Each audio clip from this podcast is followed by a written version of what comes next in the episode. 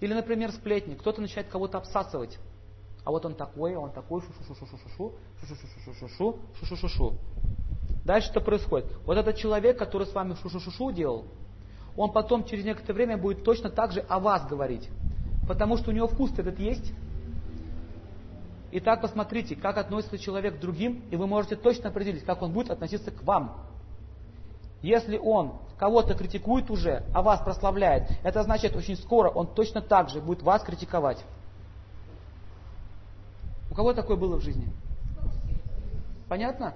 Поэтому первое правило – не участвовать в обсасывании кого-либо, в критике. Существует такой закон.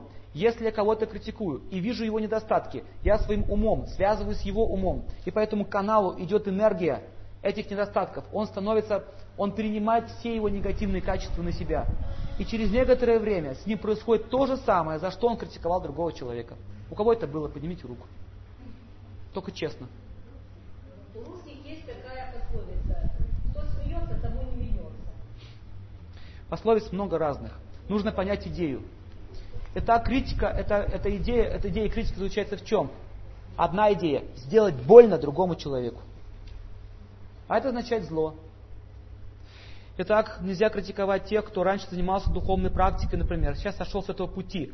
Ну, например, какой-то человек э, решил заняться духовной жизнью, но он не смог это сделать, потому что, поверьте, это невероятно сложная задача, самая сложная задача в мире, которая только есть.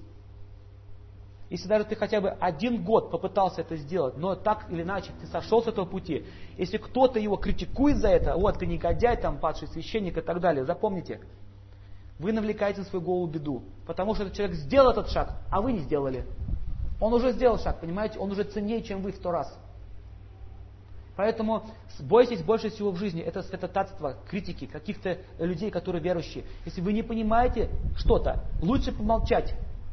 Потому что мы не знаем, что, истина, что не истина.